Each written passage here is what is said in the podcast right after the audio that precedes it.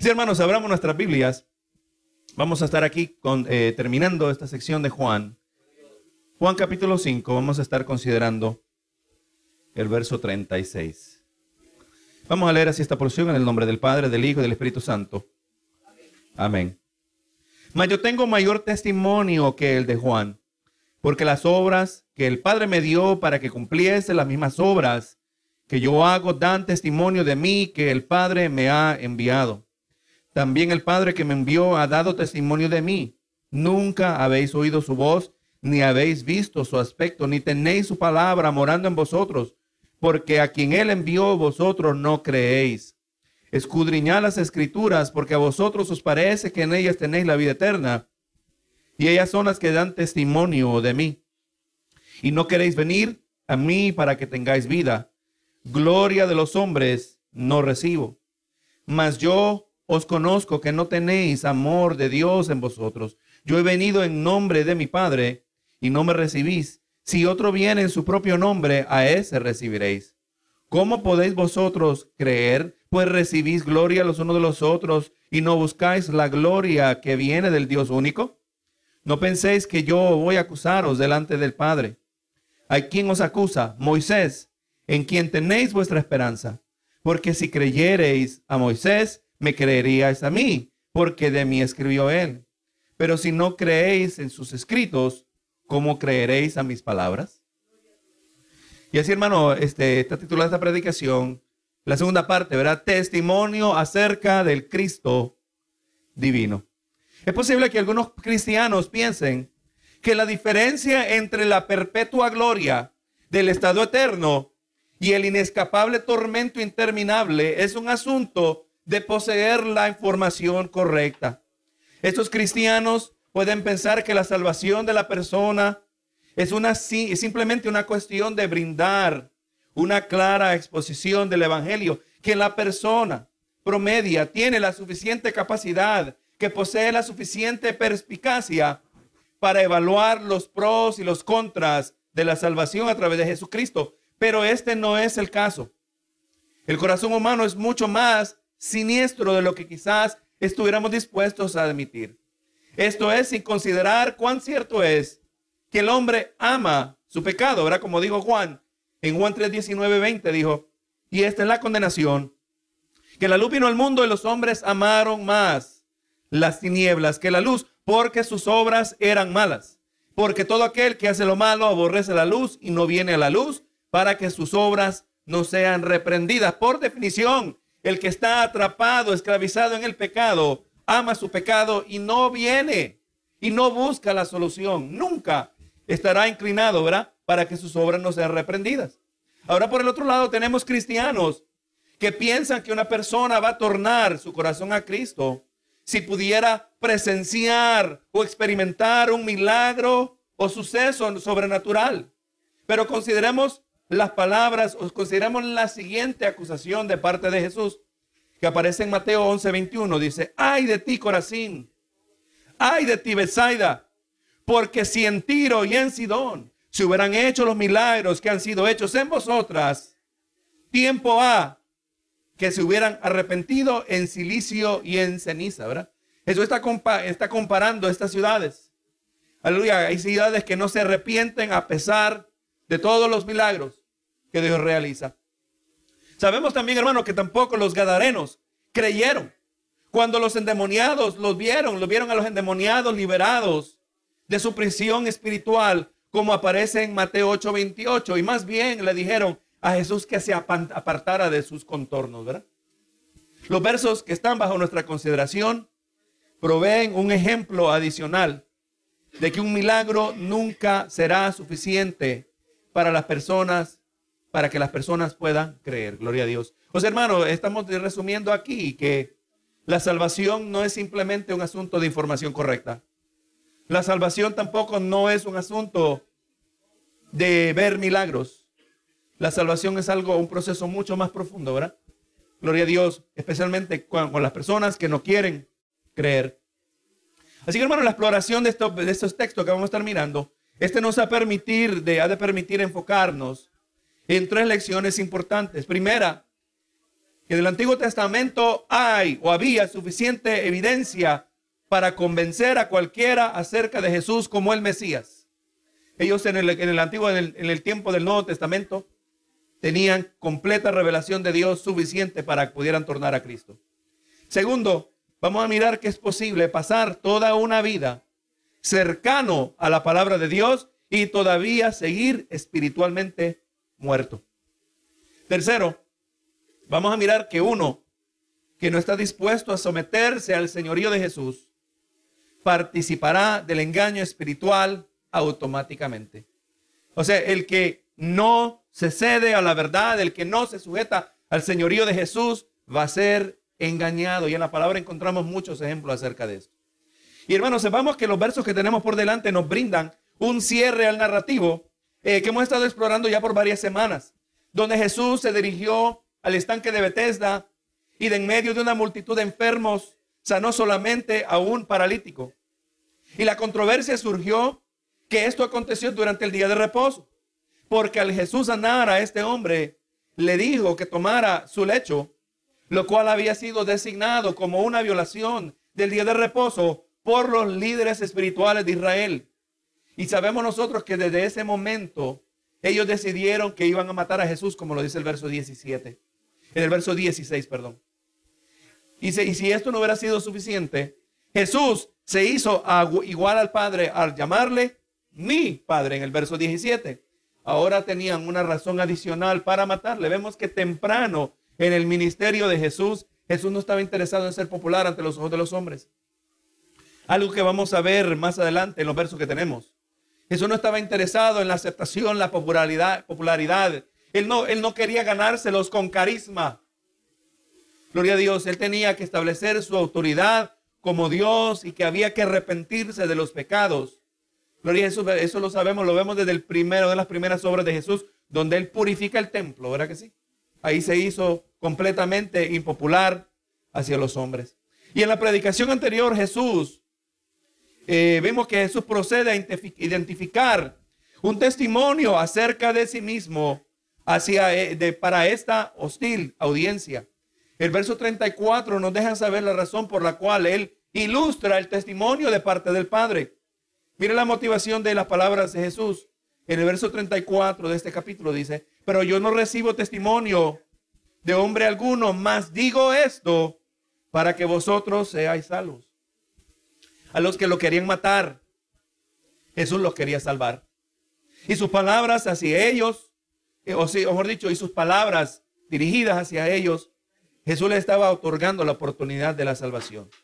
Y aquí en los versos 30 al 35, como miramos la semana anterior, la predicación anterior, Jesús habló del primer testimonio del Padre acerca de él. El Padre vemos que testifica acerca del Hijo. El Padre autentifica la identidad del Hijo. Y vimos la semana anterior, miramos que una de las maneras que el Padre testificó a través, acerca del Hijo fue a través de Juan el Bautista. Los versos 37 al 39 nos presentan dos medios adicionales o dos testimonios adicionales de parte del Padre. El testimonio acerca de Jesús a través de sus obras y el testimonio acerca de Jesús a través de las escrituras. Ahora dice aquí el verso 36, mas yo tengo mayor testimonio que el de Juan, porque las obras que el Padre me dio, que para que cumpliese las mismas obras que yo hago, dan testimonio de mí, que el Padre me ha enviado. Ya sabemos, hermano, que Juan el Bautista rompió el oscuro y extenso silencio espiritual de parte de Dios. Recuerda, 400 años de silencio espiritual. Gloria a Dios. Y vemos que fue el más grande de los profetas del antiguo pacto. Y déjeme aquí hacer un pequeño paréntesis. Juan el Bautista, aunque es mencionado en el Nuevo Testamento, él todavía era profeta del antiguo pacto. Gloria a Jesús. Sus palabras hablando de Juan el Bautista, sus palabras eran persuasivas. Su proclamación del Evangelio era, como he dicho, su proclamación del, contra el pecado era directa. Su testimonio acerca de Jesús era claro. Este testimonio por parte del Padre acerca de Jesús a través de Juan el Bautista, vamos mirando que era suficiente, ¿verdad? Juan nunca fue inadecuado. Juan fue suficiente, ¿verdad? En preparar el camino para el Mesías. Pero ahora Jesús dice que aún existe un mayor testimonio de su carácter divino. Recuerda, hermano, Jesús no está hablando con la gente eh, que más le recibe. Jesús no está dirigiendo sus palabras a aquellos que están llenos de interés y de afecto o ternura, sino a aquellos que tenían sentimientos de odio, de furia, de rechazo, que le deseaban lo peor que una persona le puede desear a otro, ¿verdad? Le querían matar. Pero dice Jesús que tiene un mayor testimonio que se le está brindando a ellos. Dice, porque las obras que el Padre me dio para que cumpliese, las mismas obras que yo hago. En el verso 19 Jesús estableció que él no hacía nada por sí mismo, sino que hacía lo que veía a su Padre hacer. Cualquiera persona puede hablar de esta manera, pero nadie, excepto Jesús, puede respaldar estas palabras. Los milagros que Jesús estaba realizando eran imposibles de efectuar sin el poder de Dios, aunque no se nos brinda. Recuerda, hermano, los evangelios no tenemos un registro extensivo de todo lo que Jesús hizo. La palabra misma nos dice. Eh, usa una especie de, de énfasis, ¿verdad? Diciendo, si se escribiera todo, no hubieran suficientes libros, ¿verdad? En el mundo para escribir todo eso, para entender que Jesús hizo muchos milagros que no quedan registrados. Los milagros que hacía Jesús imposibles sin el poder de Dios. Y más le voy a decir, Nicodemo entendió esto. Nicodemo entendió este testimonio de la, del Padre a través de las obras que realizaba Jesús. En Juan 3.2 vemos a Jesús, vemos a Nicodemo, dice aquí, en este vino a Jesús de noche y le dijo, rabí, sabemos que ha venido de Dios como maestro, porque nadie puede hacer las señales que tú haces si no está Dios con él. Nicodemo lo entendió, ¿verdad? Pero estos que le odiaban no lo podían entender. Dice las mismas obras que yo hago, dan testimonio de mí, que el Padre me ha enviado. O sea, en la mente de Dios, los milagros que Jesús realizaba eran marcadores que atestiguaban acerca de la autenticidad de su ministerio, que verdaderamente Él era el Mesías. Y ahora Jesús procede a mostrar que el Padre ya había dado otro testimonio acerca de Él, el testimonio de las Escrituras, particularmente el Antiguo Testamento, el 37 dice, también el Padre que me envió ha dado testimonio de mí. Nunca habéis oído su voz, ni habéis visto su aspecto. Hermano, Jesús se refiere a un testimonio dado desde el pasado. Un testimonio que no es limitado por el tiempo, pero más bien es trascendente y presente por todas las generaciones. Un testimonio cuya suficiencia no requería que fuese escuchado audiblemente. Por eso les dice, nunca habéis oído su voz. Es un testimonio de parte del Padre que no tenía que ser presenciado con los ojos. Y por eso dice, ni le habéis visto su aspecto. El testimonio del Antiguo Testamento había sido preservado por generaciones y este era suficiente para identificar al Mesías. ¿Verdad que sí? Y el 38, ni tenéis su palabra morando en vosotros, porque a quien él envió vosotros no creéis. Hermano, está, vamos mirando algo que sigue siendo reenfatizado en estos versos, que en las escrituras había suficiente evidencia acerca de la identidad de Jesús. Pero estos supuestos líderes espirituales, que al mismo tiempo eran estudiosos de la ley de Moisés y los profetas, ellos no eran novatos, ellos no eran ignorantes, estudiosos de la ley de Moisés y los profetas, estos que memorizaban grandes partes del Antiguo Testamento. Y Jesús está diciendo que ellos no tenían su palabra morando en sus corazones. O sea, Jesús está diciendo que es posible pasar toda una vida en proximidad, cercano a las escrituras y todavía seguir muerto en delitos y pecados. Esta declaración es muy relevante para nosotros en el día de hoy. Nadie será salvo porque escucha muchas predicaciones o porque lee mucha Biblia. Aunque memoricemos porciones de las escrituras, esto no quiere decir que la palabra de Dios mora en nosotros. El asunto tiene que ver con el propósito con el cual nosotros participamos de las escrituras. Pero estos individuos, los fariseos, los líderes espirituales, participaban, pero sus propósitos estaban errados, ¿verdad? Pero mire lo que dice Romanos 15, 14 en relación a esto. Porque las cosas que se escribieron antes para nuestra enseñanza se escribieron. A fin de que por la paciencia y la consolación de las escrituras tengamos esperanza. aquel que lee las escrituras, que participa de ellas, sea leyéndolas, sea escuchando la predicación, sea la enseñanza, cuando viene con el propósito de afirmar su corazón al Señor, va a recibir el beneficio, va a tener esperanza, va a tener confianza, no se va a desanimar, o por lo menos su vida no va a ser caracterizada por el desánimo. Pero gloria a Dios va a tener paciencia y consolación en las escrituras. Debemos nosotros participar de las escrituras porque entendemos que por medio de ellas se cultiva una mente, un corazón que está dispuesto a someterse a Cristo. Hermano, esto no eran, no eran los fariseos. Gloria a Dios. Este no era el caso de ellos. Los líderes espirituales de Israel, ellos no leían, ellos no estudiaban con el fin de someterse más. Ellos en el día de hoy no cantaran como nosotros cantamos, yo quiero más y más de Cristo. Yo, yo, me, yo me quiero rendir a Él. Eso nunca estaba en sus pensamientos. Eso nunca estaba en su vocabulario. Ellos no creían en Jesús porque no estaban dispuestos a creer las escrituras. Y basado en esto podemos decir que ninguna cantidad de evidencia, ningún testimonio ha de convencer al que no quiere creer. O sea, podemos hacer una distinción aquí, ¿verdad? Hay una, hay una, tiene que ser una diferencia en el que no puede creer y el que no quiere creer. Es un abismo inmenso. Dios puede trabajar con el que no puede creer. Vino uno Jesús diciéndole, Señor, ayuda a mi incredulidad. ¿Verdad que sí? Aleluya. Pero no, estos individuos no querían creer, dice el 39. Escudriñar las escrituras, porque a vosotros os parece que en ellas tenéis la vida eterna y ellas son las que dan testimonio de mí. Está mirando que varios traductores afirman que esta primera frase de este verso se debe traducir más bien escudriñas o escudriñan las escrituras en vez de, de escudriñar las escrituras. Porque la primera presenta la acción que llevan a cabo los judíos. La segunda pareciera indicar un mandamiento de Jesús. Pero ahí el Jesús está diciendo allí, Él no está diciéndoles, escudriñen las escrituras. No está diciendo, ustedes escudriñan las escrituras. Gloria a Dios. Ellos ya escudriñaban las escrituras, ya lo sabemos. Pero ellos no tenían las escrituras en sus corazones. Dice, ustedes escudriñan las escrituras porque a vosotros os parece que en ellas tenéis la vida eterna, ¿verdad? Eso tiene sentido.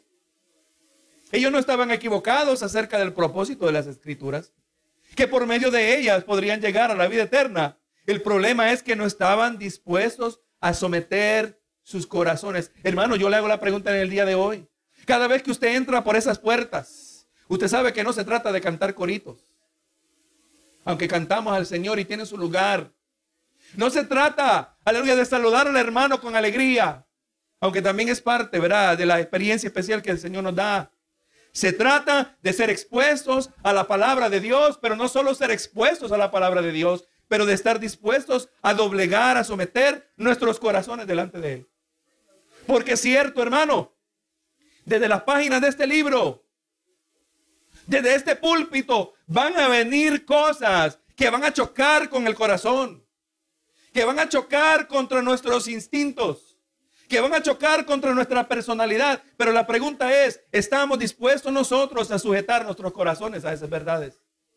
aunque operan en contraria, en completa contrariedad de lo que nosotros pensamos o sentimos. Gloria a Dios. Esa es la diferencia entre aquel que viene a la salvación, el que vive una vida santa, y aquel que es incapaz, o mejor dicho, que rehúsa creer.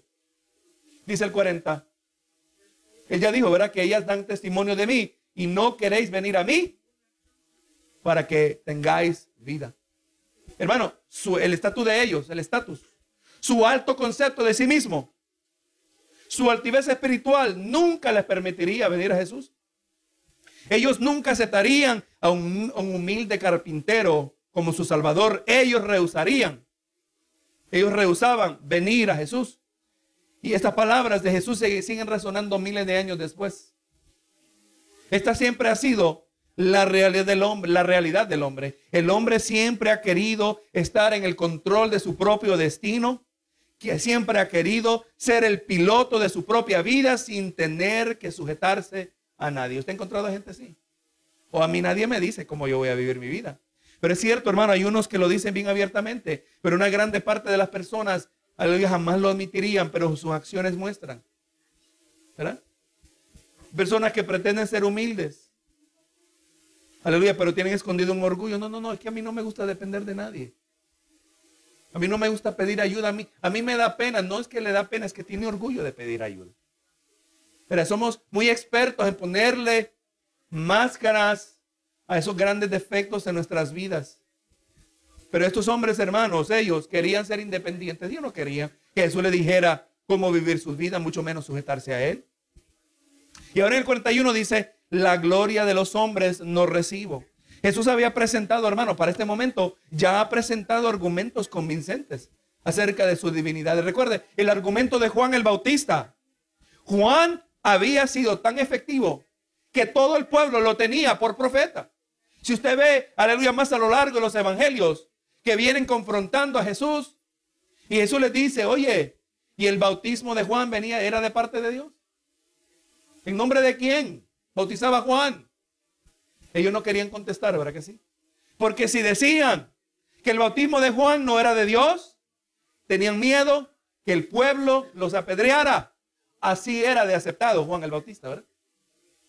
Y si decían que el, bautismo de Juan era de Dios, Jesús le iba a decir, ¿y por qué ustedes no se bautizaron? Gloria a Dios. O sea, Juan había sido efectivo.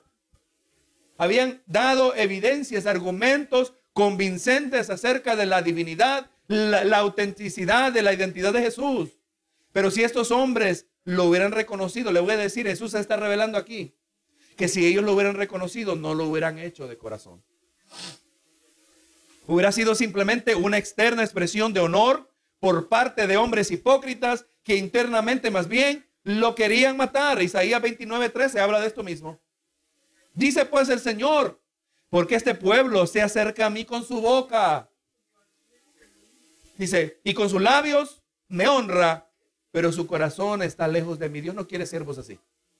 Dios no quiere siervos hipócritas. Y Dios es experto, porque a veces somos pues, lo que voy a llamar hipócritas bien intencionados. Hay una parte todavía que sí quiere hacer lo correcto, pero estamos, eh, estamos eh, eh, marcados por mucha hipocresía y Dios es experto en colocarnos en situaciones para sacar nuestros trapos al sol para que nos podamos humillar delante de Él. Pero este no era el caso de estos hipócritas, hermanos. Ellos no le querían, no querían creer, ellos no querían venir a Él. Y aquí nos dice ahora una razón por la cual, dice el verso 42, más yo os conozco, que no tenéis amor de Dios, o podríamos decir también, se puede reducir, no tenéis amor a Dios en vosotros. Las dos aplican, ¿verdad? Yo los conozco que no tienen amor de Dios. No manifiestan el amor que procede de Dios, pero también el, el otro es cierto, no tienen amor a Dios. Ustedes no aman a Dios.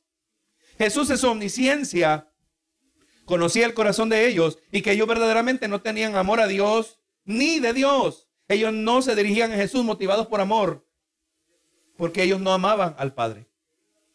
Qué diferencia, ¿verdad? Gloria a Dios. E, exactamente lo opuesto debe estar presente en la iglesia del Señor. Nosotros tenemos el amor de Dios en nuestra vida y tenemos el amor a Dios y por lo tanto vamos a amar a sus hijos. Vamos a amar a nuestros hermanos. Toda palabra se dice con amor. Todo lo hacemos para la gloria de Dios. Nos exhortamos. Nos reímos juntos. Todo, ¿verdad? Por amor a Dios, porque el amor de Dios está en nosotros, pero no en estos fariseos. Ellos tenían algo que proyectar, tenían una imagen que proteger, tenían un estatus que preservar. Ellos no amaban al Padre, dice el 2043. Yo he venido en nombre de mi Padre y no me recibís. Si otro viene en su propio nombre, a este recibiréis. Un corazón que rehúsa recibir a Cristo está dispuesto a recibir a cualquiera. Escuche bien eso, hermano. Un corazón que rehúsa recibir a Cristo está dispuesto a recibir a cualquiera. Jesús vino enviado por el Padre y no lo recibieron, pero si otro viene sin ser enviado por el Padre, a este sí lo reciben. El que no está dispuesto a recibir la verdad, automáticamente está dispuesto a ser engañado. Amén. El que no busca la verdad, el que no escudriña las escrituras por la verdad, Dios ha declarado en su palabra que va a caer en engaño. La palabra nos dice en, en Tesalonicenses que muchos van a ser engañados por el anticristo. Dice, porque no amaron la verdad. Amén. No amaron la verdad para que sus almas fueran salvos. Aquí estamos viendo un paralelo, estamos viendo unas características que trabajan en conjunto. Alguien que es regenerado es alguien que ama la verdad. Y el que ama la verdad ama a Jesús. Eso lo digo, yo soy el camino y la verdad y la vida. Hermano, todo póngase a pensar. Nuestra realidad física, nuestra realidad espiritual se describe a través, por medio, aleluya, a través de la persona de Jesucristo. Amén. Jesús es quien nosotros usamos como nuestra referencia para la verdad. Pero el que no ama, el que no busca la verdad, automáticamente va a ser engañado. El engaño espiritual no es un asunto de recibir un evangelio distorsionado. El engaño espiritual es un resultado de no recibir o de rehusar recibir el testimonio acerca de Jesucristo. Vemos que aquí, aquí es un asunto de la voluntad. No es simplemente un asunto intelectual. Dice el 44, ¿cómo podéis vosotros creer? Pues recibir la gloria de Dios los unos de los otros.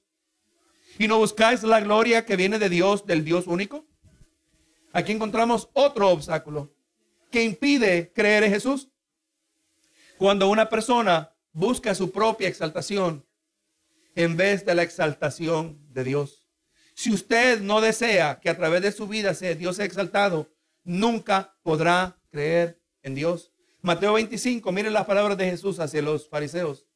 Mateo 23, versos 5 al 7 dice, antes hacen todas las cosas para ser vistos por los hombres, pues ensanchan sus filacterias y extienden los flecos de sus mantos y aman los primeros asientos en las cenas y las primeras sillas en las sinagogas y las salutaciones en las plazas y que los hombres lo llamen rabí, rabí. Esto es lo que querían estos líderes. Ellos querían ser mirados de una cierta manera y en su autoexaltación ellos se rehusaban reconocer la exaltación de Dios. Hermano, eh, eh, Jesús lo dijo, ahora no puedes servir a dos señores. Y aunque Jesús lo dijo directamente acerca de amar el dinero y amar, amar las riquezas o amar a Dios, pero esto aplica, ¿verdad? O, o le damos la gloria a Dios o no damos la gloria a nosotros, pero no podemos hacer las dos cosas. ¿Pero que sí? Dice el 45, no penséis que yo voy a acusaros delante del Padre. Hay quien os acusa, Moisés, en quien tenéis vuestra esperanza. Los judíos religiosos se jactaban de su, sujeción a los escritos de Moisés por medio de la ley. Todo su sistema religioso, según ellos, era una expresión de devoción a la revelación de Moisés. Pero lo que era fuente de su jactancia, la fuente de su esperanza, como dijo Jesús, de que estaban ellos en Moisés, más bien le brindaba un falso sentir de seguridad. Porque el que está engañado, sepa, el que está engañado tiene un falso, falso sentir de seguridad. ¿No nos dice la palabra? En los últimos tiempos, a la culminación de la era actual, que cuando digan paz y seguridad que van a tener, completamente lo opuesto. Destrucción repentina. El que anda engañado, su vida se caracteriza por un falso sentir de seguridad. En ellos se encontraba, eh, en el, el que en ellos encontraban seguridad espiritual, más bien les condenaba sin ellos darse cuenta. La palabra que ellos pretendían creer, más bien les condenaba. Y Jesús no tenía necesidad de acusarlos delante del Padre. Dice el 46, porque si creyeres a Moisés, me creerías a mí. Porque de mí escribió él. Si ellos hubieran comprendido la revelación por parte de Moisés, si hubieran sinceramente sujetado sus corazones, ellos hubieran recibido ellos hubieran creído en Jesús. El problema no es que no querían recibir esta revelación acerca de Jesús. El problema es que ellos no querían recibir ninguna revelación de parte de Dios. Amén, gloria a Dios. O sea, no es un asunto de que no entendían un malentendido acerca de la persona de Jesús. No, no. Jesús al venir, Él fue evidencia de un síntoma más grande, ¿verdad? No dice la palabra que Jesús siempre ha sido la piedra de tropiezo que Jesús, no dice la palabra, que, que la piedra que desecharon los edificadores ha sido la más bien resultó ser, ser la piedra del ángulo, la piedra más importante, la piedra más fundamental. Jesús, el que rechaza a Jesús, ya Jesús lo dijo, ¿verdad? El que me tiene a mí, le tiene al Padre, ¿verdad? Pero el que no me recibe a mí, tampoco recibe al Padre. O sea, el problema es que estos que pretendían ser siervos de Dios, que servían a Jehová, que vivían de acuerdo a la ley de Moisés, Jesús está revelando el contenido de sus corazones, que ellos ni a la ley de Moisés eran sujetos. Ellos ponían su confianza, pero si hubieran puesto genuinamente su confianza en la revelación a través de Moisés, ellos también fácilmente hubieran creído en Jesús. Pero dice, porque si creyeras a Moisés, me creerías a mí, porque de mí escribió él. Le dejo de tarea que lea los libros de Moisés. Génesis, Éxodo, Levítico, Números de Deuteronomio. Y a ver si usted puede detectar dónde Moisés escribió acerca de Jesús. Ya lo sabemos nosotros, todas las escrituras se tratan de Jesús, ¿verdad? Y dice el verso 47, pero no, pero si no creéis sus escritos, ¿cómo creeréis a mis palabras? Hermano, aquí Jesús establece la integridad de las escrituras como nosotros las conocemos en el día de hoy. La Biblia no está fragmentada. La Biblia no nos presenta dos distintas o hasta contradictorias representaciones de Dios. Usted sabe que hay gente que dice, mira, es que es que el Antiguo Testamento, el Dios del Antiguo Testamento se ve diferente al Dios del Nuevo Testamento. Es que el Dios del Antiguo Testamento está lleno de mucha matanza. Mucha gente muere. Pero el, Dios del Nuevo Testamento es un Dios de misericordia. Y, y establece, ¿verdad? Como que hay una contradicción o una división que se tiene que establecer acerca de que nos debemos enfocar mejor en el nuevo. Pero Jesús establece aquí una conexión entre las palabras de Moisés y sus propias palabras. ¿Verdad? Que así como las palabras de Jesús incuestionablemente son una revelación divina, importante, de prioridad, de la misma manera eran las palabras de Moisés. Jesús establece la continuidad de las escrituras y que una genuina comprensión del Evangelio es el producto de entender el Antiguo Testamento tanto como el Nuevo, ¿verdad? O sea, empezamos y nos enfocamos mucho en la vida cristiana, en el Antiguo Testamento, pero siempre nos referimos al Antiguo. Se cree, hermanos, aleluya, muchos lo han descrito de esta manera, que el Nuevo Testamento Gloria a Dios, eh, eh, el, que el Nuevo Testamento no lo podemos entender completamente sin el Antiguo Testamento. Y esto lo hemos mencionado en varias ocasiones. Cuando Juan el Bautista dijo, He aquí, el, aquí está el Cordero que quita el pecado del mundo. Al llamarle Cordero, el judío promedio iba a retroceder su mente, quizás al primer Cordero Pascual. El primero Cordero que fue, eh, aleluya, quitada su vida cuando el pueblo de Israel la noche anterior de salir de Egipto, aplicaron la sangre del cordero en el dintel de la puerta. Gloria a Jesús. Ese cordero empezó a ser, fue el primero de muchos a lo largo de generaciones que iba a ser sacrificado y aleluya señalando hacia el cordero que iba a quitar el pecado, ¿verdad? Así que nosotros entendemos la profundidad. En el Antiguo Testamento vemos que aún el sacrificio está presentado en el, hijo de, de Isaac, en el hijo de Abraham, mejor dicho. Pero en el caso de Abraham, Abraham no tuvo que dar su hijo, ¿verdad? Dios proveyó sacrificio, como dijo Abraham. Pero en el caso de Dios Padre, Él sí sacrificó a su hijo, ¿verdad? O sea que el Antiguo Testamento nos ayuda a entender el Nuevo. No podemos entender el Nuevo sin el Antiguo Testamento. O sea, necesitamos toda la Biblia. No solo una parte, no, sino, no solo una, la otra, sino el Antiguo como el Nuevo. Pero estos individuos no estaban dispuestos a creer los escritos de Moisés. Y por lo tanto nunca estarían dispuestos a recibir las palabras de Jesús. Así que hermano, por medio de la exploración de estos versos, hemos podido recibir las palabras de Jesús inicialmente dirigidas a personas que le querían matar. Por medio de las cuales Jesús afirmó que el Padre dio testimonio acerca de él el cual fue expresado por medio de Juan el Bautista, por medio de los milagros de Jesús y por medio de las mismas escrituras, específicamente el Antiguo Testamento.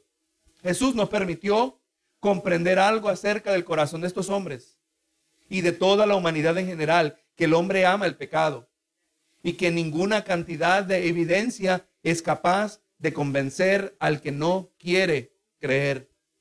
Que el hombre no tiene amor hacia Dios y este es automáticamente víctima del engaño espiritual, engañado por los que vienen en su propio nombre. Y que otro obstáculo que impide que una persona que pueda creer en Cristo se encuentra en la altivez de su propio corazón. Individuos que no buscan agradar a Dios, exaltar a Dios, pero buscan ser exaltados por otros, que buscan su propia gloria. Jesús mostró que en el Antiguo Testamento, y más específicamente en los primeros cinco libros, los escritos de Moisés, había suficiente revelación acerca de Jesús, a tal grado que esta revelación les acusaba por su incredulidad. Gloria damos al Señor en el día de hoy nosotros, hermanos, que podemos recibir ese testimonio de Jesús. Eh, Jesús lo dijo, ¿verdad? Que bienaventurado es el que no tiene que ver para creer. Eso nos describe a nosotros en el día de hoy. Jamás hemos visto a Jesús. Jamás hemos oído la voz de Dios audiblemente. Pero hemos recibido las escrituras y mientras nosotros estemos dispuestos a sujetarnos a la verdad y sujetarnos al señorío de Jesús, nosotros, gloria a Dios, seguiremos en esa perfecta comunión que tenemos en Cristo Jesús.